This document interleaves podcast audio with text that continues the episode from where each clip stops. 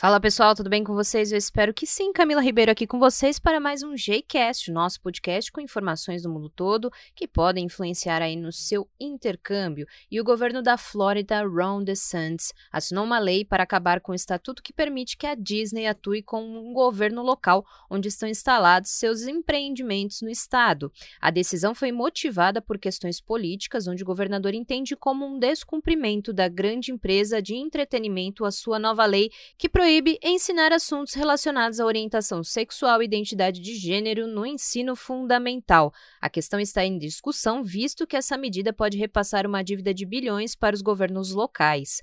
Os Estados Unidos tiraram o Brasil da lista de países não recomendados para viajar por conta da Covid-19. O país agora integra a lista de países com alto risco de contaminação para a doença, ao lado de grandes países da Europa. O CDC, o Centro de Controle de Doenças do país, no entanto, recomenda que as pessoas estejam com a vacinação em dia para que possam viajar com mais tranquilidade.